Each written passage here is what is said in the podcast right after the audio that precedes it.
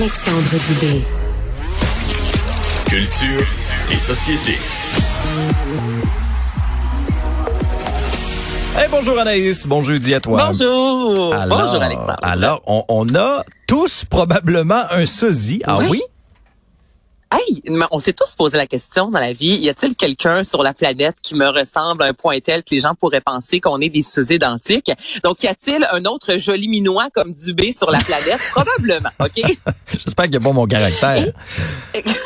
Ah non, moi je l'aime ton caractère. Moi je veux qu'il y ait tout de toi. Donc là, là, je te parle de, puis on en parle aujourd'hui notamment dans le New York Times, qui est un euh, journaliste, un photographe Mhm. plutôt québécois, François Brunel, qui depuis 99 a lancé le projet de Brunel. Donc ce photographe a réussi à, à recruter en fait 32 paires de sosies. Ce ne sont pas des frères et sœurs, donc deux personnes qui se ressemblent comme deux gouttes d'eau, qui souvent peuvent demeurer sur deux territoires, deux continents complètement différents. Donc ça a débuté par du bouche à oreille et là avec le fil du temps, il a exposé ses images et là les gens commençaient à lui dire "Hey, cette personne-là, ces gens-là se ressemblent." Donc au total, euh, depuis longtemps, il a réussi quand même à retrouver 32 paires de, de, personnes, des, humains qui sont similaires et ça comme deux gouttes d'eau. OK, donc déjà là, c'est vraiment intéressant, faut le faire quand même et c'est tellement intéressant que ça a attiré l'atten- l'attention Alexandre d'un scientifique de Barcelone, le docteur Manel Esteller qui lui s'est dit Bon, mais si ces gens-là se ressemblent beaucoup physiquement,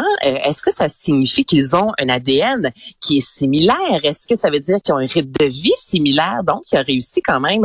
euh, on, ça a pris un certain temps, évidemment, parce que chaque humain qui avait envie de participer à cette étude-là devait soumettre notamment bon un test avec la salive. Il y en a qui sont peut-être moins à l'aise, mais quand même, au total, euh, il y en a beaucoup qui ont accepté de participer. Et ils ont fait des liens vraiment intéressants sur 16 paires de sosies qui, je rappelle, ils se sont vus pour prendre les photos. Donc, certains prenaient l'avion. OK, je m'en vais à Bruxelles prendre, prendre une photo avec un sosie, un sosie qui m'est méconnu. Tu sais, c'est un beau trip, là. Oui, il faut, être motivé quand même. Hey, il faut être motivé, mais tu sais, c'est le docteur Manel Estiller a quand même réussi sur 16 paires à prouver que l'ATN, les chromosomes et compagnie se ressemblaient réellement.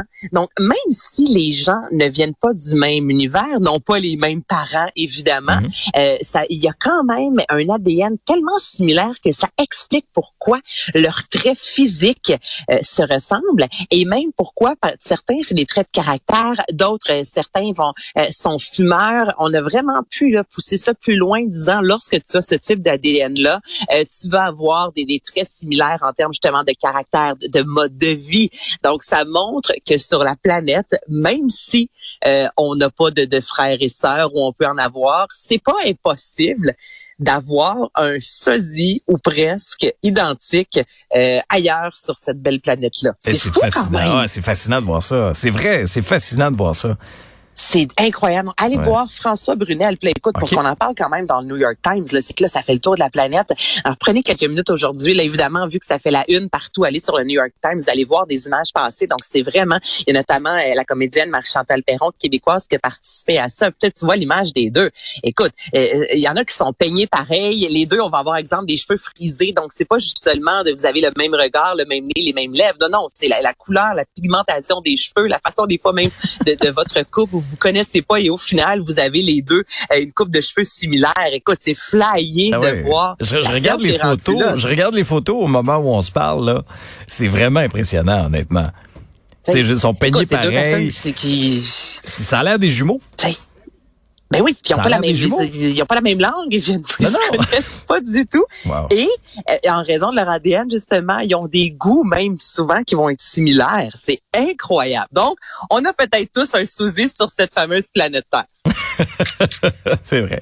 Bon, euh, maintenant, ça, c'est moins drôle. Des participants au festif qui euh, auraient été irrespectueux envers les commerçants. Exactement. Donc, euh, Festival de Baie-Saint-Paul, euh, un festival qui est incroyable, soit dit en passant. Et euh, il y a les propriétaires de deux restaurants, notamment La Batture et chez Pinot, qui depuis euh, quelques temps déjà, c'est pas la, pas la première fois qu'ils euh, lèvent le drapeau rouge, je te dirais, disant, écoutez, il y a, il y a du grabuge. Tu comprends? Ils ont dit, c'est vraiment pas, on en parle notamment aujourd'hui dans les médias, tu sais, puis on dit, ce n'est pas du tout contre le festif parce qu'on adore ce festival-là. Ça nous donne une portée, évidemment, il y a des retombées économiques, Ouais. mais la réalité, ils disent, c'est que souvent, les festivals festivaliers qui vont entrer intoxiqués, qui envoient littéralement promener, chier, je veux dire, là, les employés. Puis, ils ont euh, raconté également que leurs terrasses vont être fermées. Donc, il y avait une petite chaînette en périphérie de la terrasse. Et dit, il y a des gens qui ont retiré cette chaînette-là, qui, ont, qui sont allés sur la terrasse, qui ont tassé les chaises, qui ont laissé des magots de cigarettes, des, euh, des, des consommations vides au sol. Donc, il y a vraiment un manque de, de, de respect, en fait, de la part de pas tous les festivaliers, là, je tiens à le mentionner. Et ce qu'il déplore, en fait, c'est que depuis 2019, tu sais, qu'on a dit, écoutez, il faudrait faire quelque chose. Et la ville, à quelques reprises, a dit, on vous entend, on va tenter euh, de, de, de, rectifier le tir. Il y a quand même la SQ qui est là. Il y a des policiers, mais ça continue à de perdurer chaque année. Donc, c'est triste parce que ça donne une mauvaise image et de nombreux festivaliers sont extrêmement, Alexandre, respectueux. Puis moi, j'ai pogné de quoi euh, anecdote au Rockfest, j'avais avec euh, mon conjoint un food truck. Ok, pendant une édition, on s'est ah dit, on va essayer ça. Ça nous tente de vivre le trip de food truck festival. Et tout le monde me disait, puis moi, j'étais jamais allé au, Rockfest. Là, je me disais, ok, c'est mon style de musique, mais les gens me disaient, Anaïs, le Rockfest, ça va être tout croche. Euh, tu sais, c'est du gros, euh, il y a du corn, du gros Grimmskunk, ça va être tout croche, des, des, des punk rockers qui savent pas comment vivre. Et Alexandre, je te jure que de tous les festivals que j'ai fait au Québec, c'est l'endroit où j'ai vu le plus de respect ah avec une clientèle plus âgée, 35, 40, 45, 50, qui consommaient, oui, je veux dire, il y avait de la drogue, il y avait de l'alcool, mais c'était des gens qui quand même étaient capables de consommer, de, de savoir, OK, où mon fond là, quand je bois de la bière? Donc, écoute, bonjour, merci, avez-vous besoin d'aide? Et on s'est promené, on a passé une semaine sur le site et je te jure que la clientèle, le fait d'être plus âgé, ben c'est vraiment, moi je l'ai senti, c'est venu jouer dans le respect du, du festival en soi, dans le respect des lieux, dans le respect du personnel. Donc, je suis pas en train de dire que ce sont nécessairement des plus jeunes, mais j'aimerais voir le profil des gens qui étaient sur mm. la terrasse. Je pense que ça vient jouer ça aussi un peu, ce manque de respect-là qui je ça vient me chercher, je ne la comprends pas. Tu, sais, tu vas dans un festival, écoute, surtout Saint-Paul, il y a tellement d'endroits à aller, aller faire la fête. Lâche le restaurant, s'il vous plaît, là, qui, qui, qui travaille fort, dur et fort pour réussir à faire tourner ça, puis à vous offrir un bon service. Ça vient vraiment me chercher, ça. Je sais pas si c'est la même, je sais pas si c'est la même gang de mal élevés qui sont allés cochonner la Gaspésie il y a deux, trois ans. Tu te ah, ça, ça aussi? mon Dieu, en bordure de l'eau, entre autres, ah les images. Mais t'es qui d'envie pour t'en foutre? Je ne comprends pas, je, ne comprends pas qu'est-ce qui se passe dans ta tête pour faire. Je m'en sac tellement que je vais laisser, euh, au-delà des mégots de cigarettes, mes canettes au sol. Euh, je, je, vais uriner n'importe où ça me tente. Le restaurant est fermé. Je m'en sac. Moi, je rentre. Je j'avais oublié ces photos-là de la Gaspésie crève-cœur. Mais c'est très révélateur de la période dans laquelle on vit aussi. Hein. Pour certains, on dirait, bon, oui, c'est ça, je me moine Et les autres ramasseront, ils me torcheront. Ils me ben torcheront. moi, ben je, moi, je fais le party, pas besoin de me torcher. Ah, ça devait être bois maison, ça? Oh boy. non, mm. non. Donc, donc euh, c'est ça. J'ai rien d'autre à dire que ramassez-vous puis respectez, s'il vous plaît. Non, mais c'est moralisateur, mais en même temps, ça vient me chercher parce que là, les règles seront de plus en plus strictes et les festivaliers qui sont euh, irréprochables, ben c'est eux au final aussi ben, hein, c'est ça. C'est qu'on paye, on paye pour les gens qui savent pas vivre. Et ça, à un moment donné, ça devient vraiment tannant, ça. Tu sais, c'est vrai, tu respectes les règles, tu marches droit, tu respectes les règles, tu es poli envers les autres. Et là, on, on, nous impose à nous des règles en fonction de ceux qui retardent le groupe, là. les crayons les, les, les moins aiguisés, de les tuer à crayon.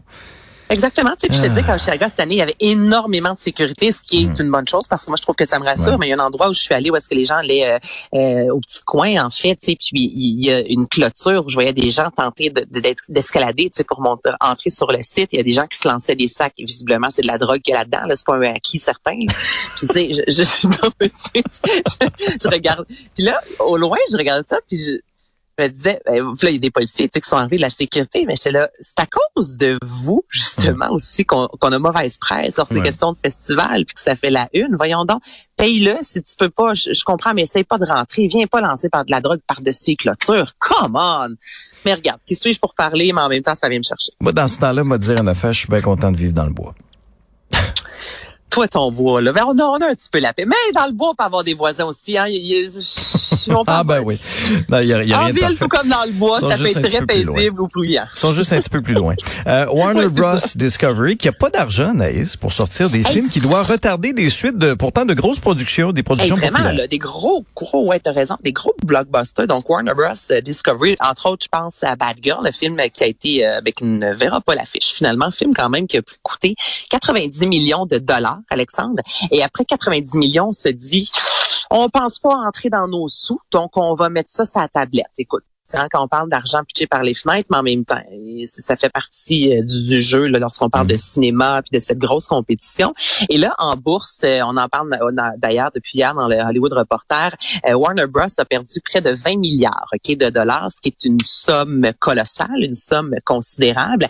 Et là, ben, on sait à quel point ça coûte, ou peut-être que certains ne le savent pas, mais lorsqu'il est question d'un film, on tourne le film, là, c'est des millions, mais ensuite, tout ce qui est marketing, ensuite, c'est vraiment une campagne de séduction Hein, pour donner envie aux gens de venir nous voir, ben ça aussi, c'est des coûts, c'est des voyages à l'échelle mondiale. Je veux dire, ça coûte énormément d'argent. Et là, on s'est dit, on n'a pas assez de sous. Donc, des films tels Aquaman, tu parlais de, de, de films très attendus. Le premier volet a connu un franc succès au box-office. Mais mhm. là, Aquaman, justement, qui devait voir le jour le 17 mars 2023, on s'est dit, entre autres, ben, on va repousser ça quand même, peut-être 2024, même 2025. Comme un autre, un autre film, pardon, Shazam, qui était extrêmement attendu, Shazam Fury of the Gods. Bien là, ce film-là, devait sortir en même temps qu'Avatar 2. Puis là, on se dit, Avatar 2 est tellement attendu, euh, on n'a pas assez d'argent pour faire la promotion de notre film. Donc ça aussi, on va le reporter, le repousser jusqu'en 2025. Mais là, ce qui est triste, Alex, c'est qu'il y a tellement eu, en raison de la pandémie, on en a tellement entendu parler, l'univers cinématographique, qui en a vraiment mangé un coup, des films qui ont été mis sur la glace parce qu'on devait reporter et reporter ben et reporter. Je pense à Mission Impossible, Bastique, je pense qu'on a mis deux fois là, le tournage sur pause, tu sais. Et là, on sort de cette pandémie, on veut aller au cinéma, on veut des blockbusters, mais là, il y en a plus d'argent et on doit mettre ça sur la glace pour deux, trois ans à venir. Et il y a des compétitions qui, à la avant étaient quand même saines, qui sont même plus considérables. Et là, on se dit, non, on sait qu'Avatar va aller chercher, euh, vraiment, va aller chercher l'attention des gens. Donc, nous, ben, on va attendre. Donc, c'est vraiment triste parce que ce sont des films qui, qui, ça, qui sont mis euh, sur les étagères et ça a des répercussions également là, sur des séries. Donc, vraiment, tout le catalogue, le Warner Bros. est sur pause presque pour les prochaines années ça, ça augure pas bien, là. Non, non, non, c'est majeur, là. C'est majeur. Puis pourtant, je veux dire, c'est pas n'importe quel ma dernière nouvelle pour finir l'été. T'es bien déprimant.